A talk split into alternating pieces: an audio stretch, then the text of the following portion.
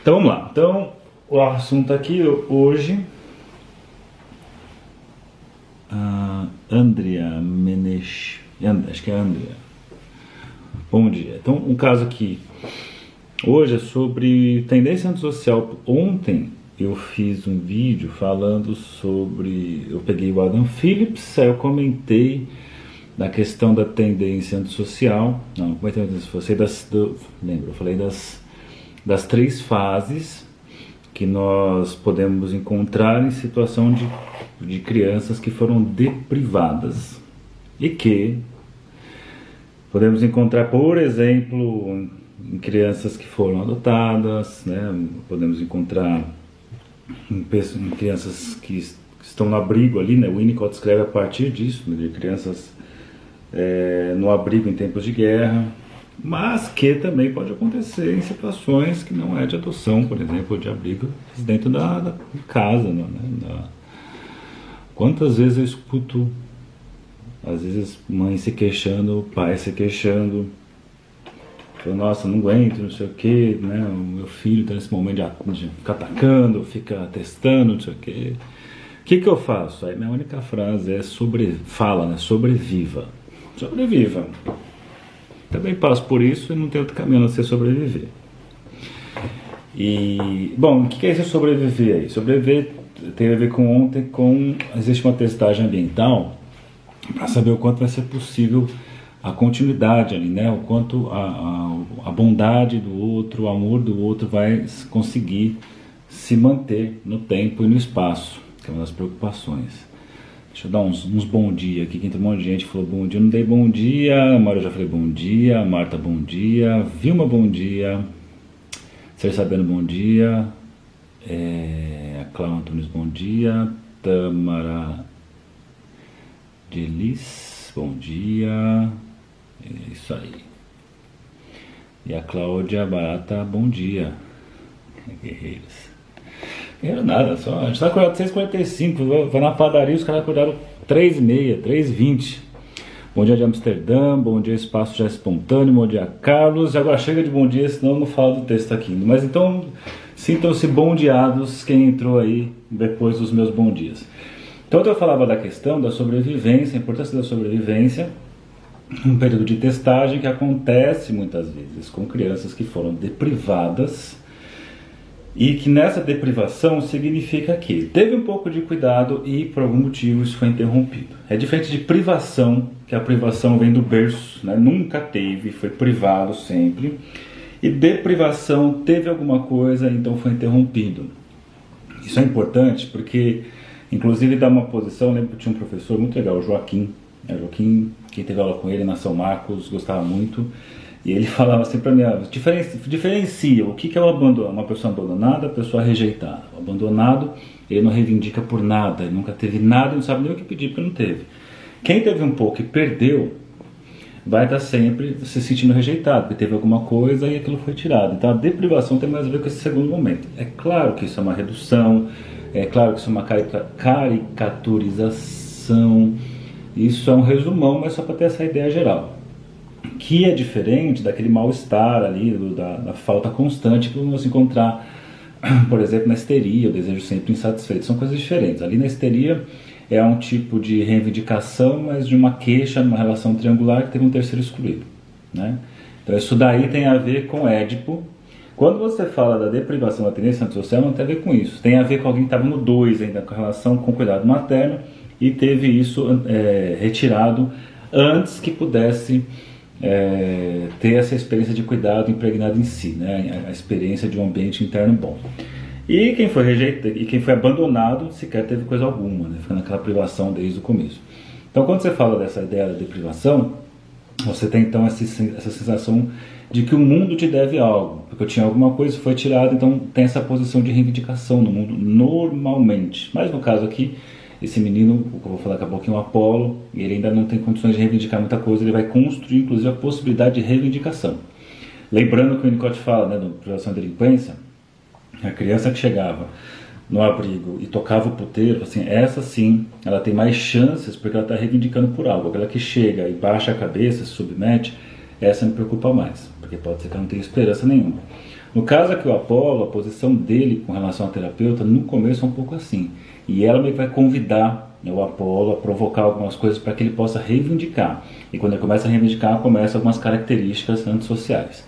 Então, essa é a ideia, a importância né, da, da questão do, do ambiente, da sobrevivência, é, da testagem ambiental, para saber se é possível confiar no segundo momento. Porque tinha alguma coisa, isso foi tirado, isso foi interrompido, então vem a tentativa de remontar esse, esse vínculo com alguém, mas assim que monta esse vínculo com alguém, vem a ameaça, o medo de perder mais uma vez. Então, esse comentário que eu vou fazer está num livro chamado Clínica do Setting em Winnicott, tá?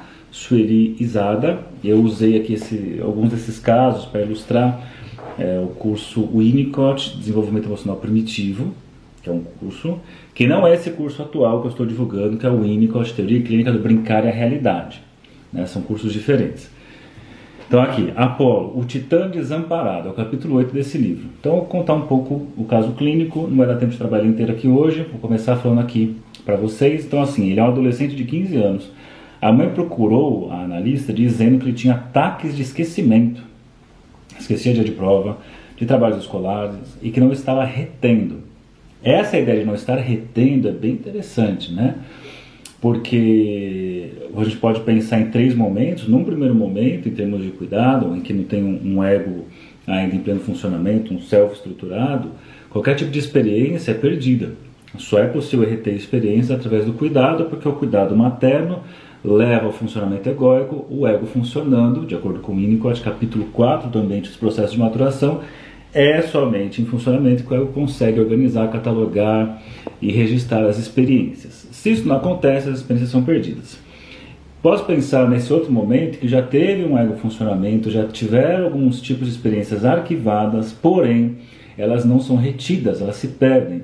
E o melhor dos mundos é quando consegue alcançar uma maturidade no próprio ego e aí então a, as experiências não são perdidas, as experiências são retidas, ficam ali, como eu até falei para vocês, uma experiência de ambiente interno bom, coisas do tipo. No caso aqui, quando ela fala assim, não estava retendo, na hora eu pensei assim, opa, não está retendo, muito provavelmente, problemas na dependência relativa, em que já tem uma certa é, maturidade egóica, mas ainda não ao ponto de reter experiências por muito tempo. Então, por isso que essa ideia de não estar retendo me lembrou isso. O Apolo foi adotado com 5 anos de vida. Nasceu de parto normal. Sua mãe de origem tinha 18 anos quando o teve. E aí eu vou pegar algumas coisas aqui, uns detalhes que são importantes. Ó. Andou com nove meses.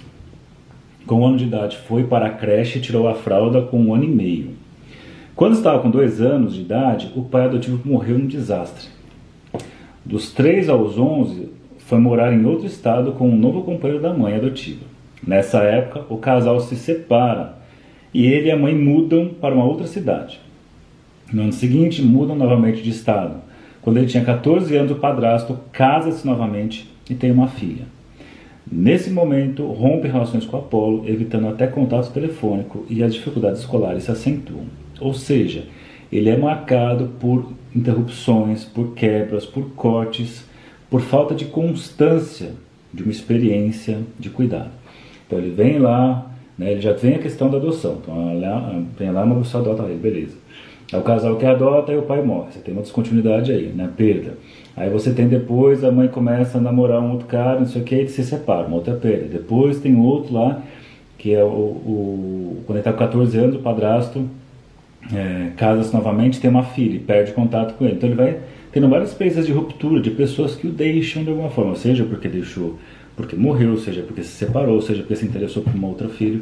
Então ele tem esse registro aí de sempre perder muita coisa. E é interessante, lembra que eu falei de convidar para fora né, esse potencial agressivo que tem a ver com essa reivindicação? Ela diz assim, ó, a mãe refere que o Apolo é tímido, não tem amigos, não entra em briga, não tem agressividade e não pergunta nada sobre questões ligadas à sexualidade. Então vai ser preciso uma manobra aqui da analista para que ele comece a reivindicar alguma coisa, pedir alguma coisa. Bom, aí vai trazer uma perspectiva assim, olha, parece que para essa mulher era muito difícil manter um projeto esse, de ter esse filho, porque esse projeto foi pensado a dois, num casamento. Só que um perde o marido, depois fica com outro se separa. Então, meio que dentro do projeto que ela tinha, que era ter um filho a dois, não está se sustentando. Temos problemas aí quando ele começa a não corresponder ao desejo dela. Né? Bom, aí diz assim, ó, onde começa o, o, os episódios que tem a ver com o desenrolar das sessões, que eu já dei o cenário agora para vocês. Ele fala assim: é, o episódio ocorreu quando o paciente iria se submeter a uma cirurgia no final de semana.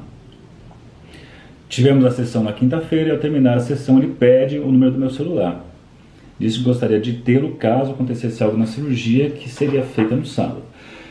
Tem que localizar. Isso aqui é uma época em que celular não era tão comum de se dar. Assim. Hoje em dia você acha celular todo mundo muito fácil. No caso aqui, era a época que era muito comum nos consultórios, telefone fixo, secretária eletrônica. É, e passar o telefone pessoal não era tão comum assim. Se queria falar com o seu analista, mandasse uma mensagem na secretária eletrônica. Nos tempos atuais, eu sempre dou a dica aí para o pessoal que faz supervisão comigo. Não fica é, usando o seu celular pessoal, por exemplo, para trabalhar. A não ser que você saiba dar limite com isso, eu, eu tenho facilidade com isso, mas tem gente que não tem essa facilidade. Mas assim, se você dá seu celular, às vezes a pessoa que você atende, é, ela pode entender que você está disponível 100% do tempo, te manda mensagem, e pior, você começa a responder e começa a descaracterizar, tipo, trocando mensagem com o paciente o tempo todo. Então isso não é muito bom não. O livro chama A Clínica do Setting em Winnicott, da Sueli Izada. Bom, aí seguindo aqui, ó. Como era final de semana, não estaria no meu consultório, atendi o seu pedido e dei o número do meu celular. Então, na época, assim, era uau. Dei o número do celular, uau.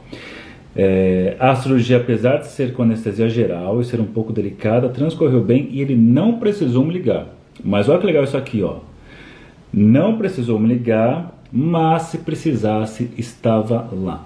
Lembro até hoje de uma primeira, segunda análise que eu estava, foi uma, uma das análises que eu estava, que eu entrei num processo muito difícil, por conta de um fim de um relacionamento que foi muito difícil.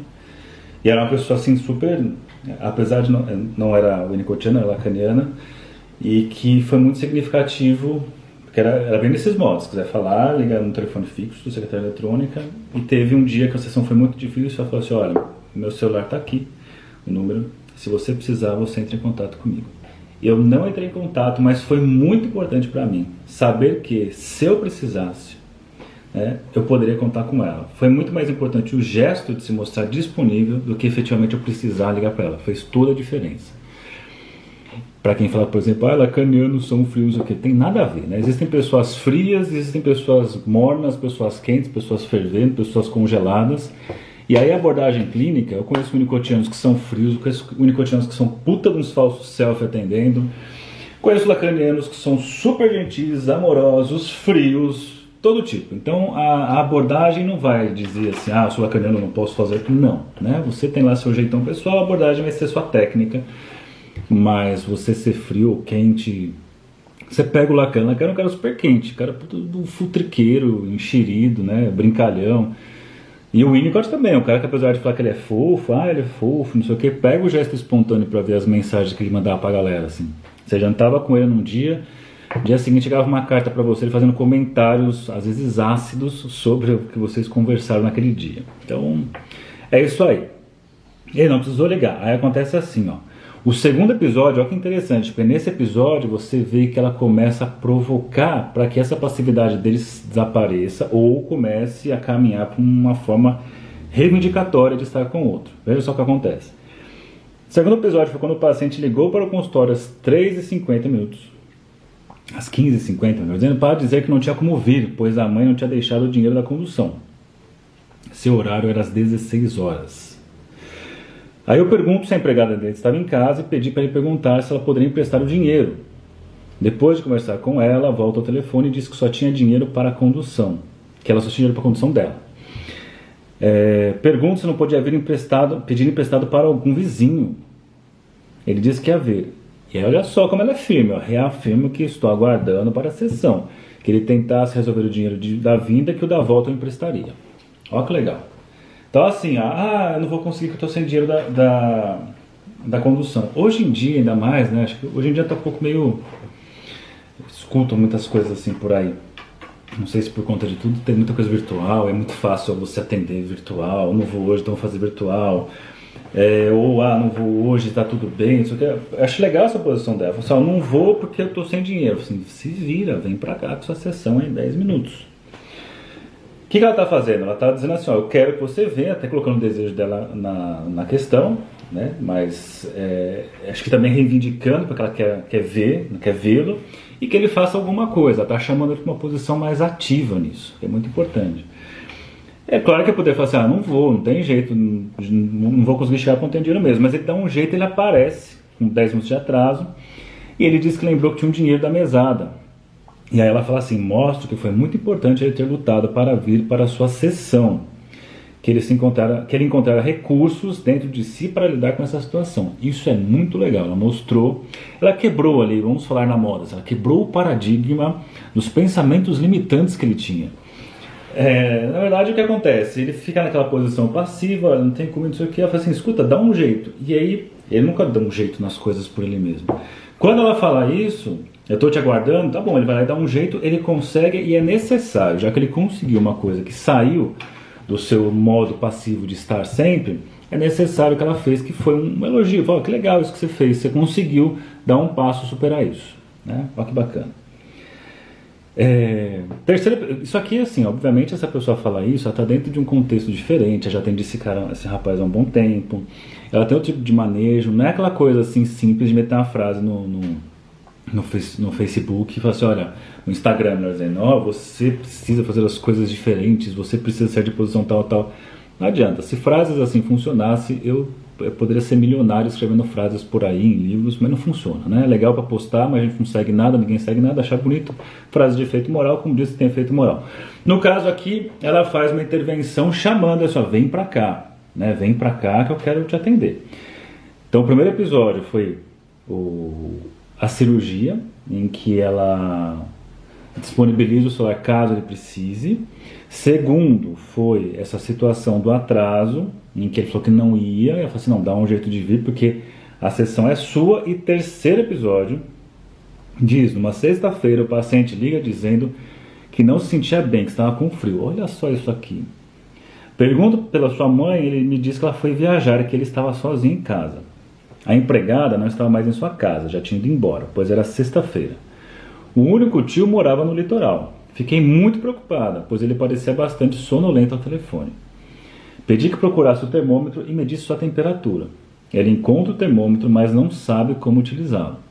Dei a instrução pelo telefone e fiquei aguardando para saber a temperatura. Ele estava com 38,5.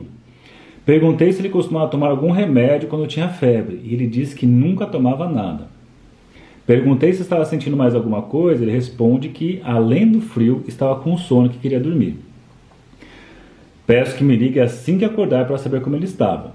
Aí ele foi dormir. No dia seguinte, sábado, ligo para sua casa de manhã e ninguém atende o telefone.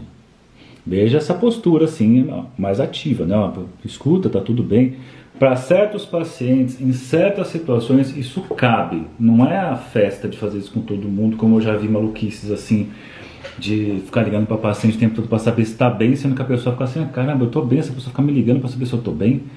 É, então tem que ter lá, é, perceber aonde é necessário isso. No caso da Apolo aqui, é um que tem uma experiência constante de quebra de cuidados, de, de rompimento de, de, de vínculos, e ela sabendo disso, ela pode fazer algo do tipo. Então não vai sair por aí ligando para o paciente perguntando se está bem, como é que está, fora desse contexto. Assim como a galera, quando fala que ah, eu gosto do Winnicott e diz que aplica hold em tudo, tá fazendo errado, porque o hold não é para tudo, né? Hold é para algo muito específico que tem a ver com problemas de integração. Outras questões têm a ver com a personalização, tem a ver com, né, com o handling, tem a ver com o brincar. Então são coisas diferentes. E para quem fala assim, nossa, que absurdo, sou lacaniano, que às vezes acontece, já apareceu gente falando assim, nossa, que absurdo, o Lacan jamais faria isso. Só pegar o livro do Haddad, o dia que Lacan me adotou, e veja Lacan telefonando para o cara assim: escuta, por que, que você não veio na sexta? Isso, 11 horas da noite, 9 horas da noite, 11 horas da noite, bem à noite ele liga assim: escuta, por que, que você não veio na sessão hoje que eu fiquei te esperando? Ah, então vem amanhã que eu estou te esperando. Pum. Então veja que é, para alguns pacientes isso é necessário. No caso também do Haddad ali do, do Lacan foi necessário. Então veja só, então liga sábado, mas não atende, tento ligar mais tarde e quase na hora do almoço ele atende e diz que estava acordando naquela hora. Ele não tinha comido nem tomado nada, pois não tinha nada pronto. Peço que meça a temperatura, que já tinha baixado, mas continuava como seu mal-estar. Oriento para que ele coma algo, como uma sopa instantânea e frutas. Desligo o telefone e fico pensando. Esse fico pensando tem tudo a ver com a preocupação materna primária. Aquele estado em que a mãe entra, né, a mulher entra por volta do sexto mês de gestação, que ela se identifica com o bebê e ela fica o tempo todo encafifada com, com o filho. Né? Só pensa naquilo. Mesmo quando o bebê nasce, as primeiras semanas, primeiros meses assim, iniciais, a, a mãe está o tempo todo só pensando no bebê, e é bebê para cá, bebê para lá, bebê, bebê, bebê, porque tem a ver com esse estado de preocupação materna primária, né? uma preocupação constante. No caso aqui, ela entra nisso também, essa preocupação constante. Você comeu, você está com febre, você não sei o que, você. Então ela fica nisso, mesmo estando fora, né? ele não está na sessão com ela, está lá provavelmente ou no consultório ou na casa dela, mas pensando o tempo todo no paciente. Então esse estado aí é o que se espera também, inclusive, de um analista, um nicotiano, em situações X para certos tipos de paciente. Então, seguindo aqui, ó, é, desliga o telefone e fica pensando, senão será melhor levá-lo ao pronto-socorro ou ligar para a mãe dele que estava em outro estado. Fiquei sabendo pelo paciente que a mãe ligara nesses dias, mas que não havia percebido nada sobre o seu estado de saúde e que não queria preocupá-la. Veja aquela posição de passividade, porque assim, eu não quero incomodar. É quase um raciocínio assim, ó. É, nas outras situações eu perdi, perdeu o pai, perdeu o padrasto, perdeu é, a, a, dedicação do, do, do padrasto olhando para o outro, outro filho né, dele. É, toda essa dedicação é perdida, então deixa eu ficar quieto na minha, se eu reivindicar alguma coisa, pode ser que eu perca isso que eu já tenho.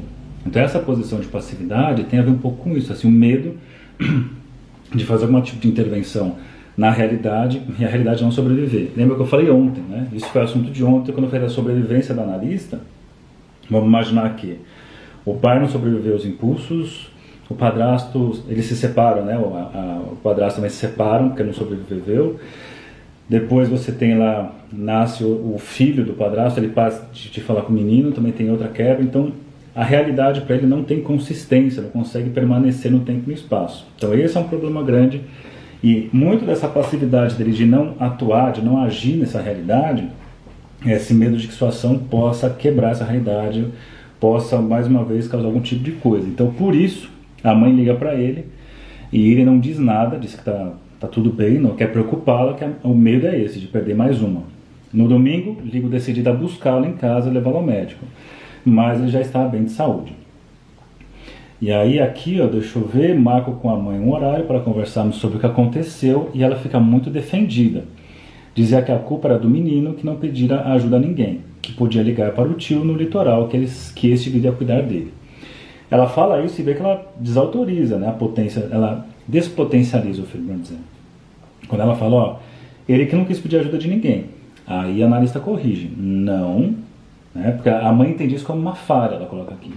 Ela fala, não, não é que ele não pediu ajuda, ele pediu ajuda sim, pediu ajuda para mim e que por telefone eu pude ajudá-lo, pensei até ligar para o celular dele caso ele piorasse. No final da orientação, a mãe diz: Você acha que é fácil lidar com essa culpa de ter viajado ter deixado ele só e acontecer tudo isso? Pois é. Então eu vou precisar interromper aqui por conta do horário que eu vou atender, mas amanhã eu continuo com a leitura e reflexão sobre esse caso clínico aqui provavelmente mais dois dias para falar dele, dois encontrinhos aqui. Ele é um caso.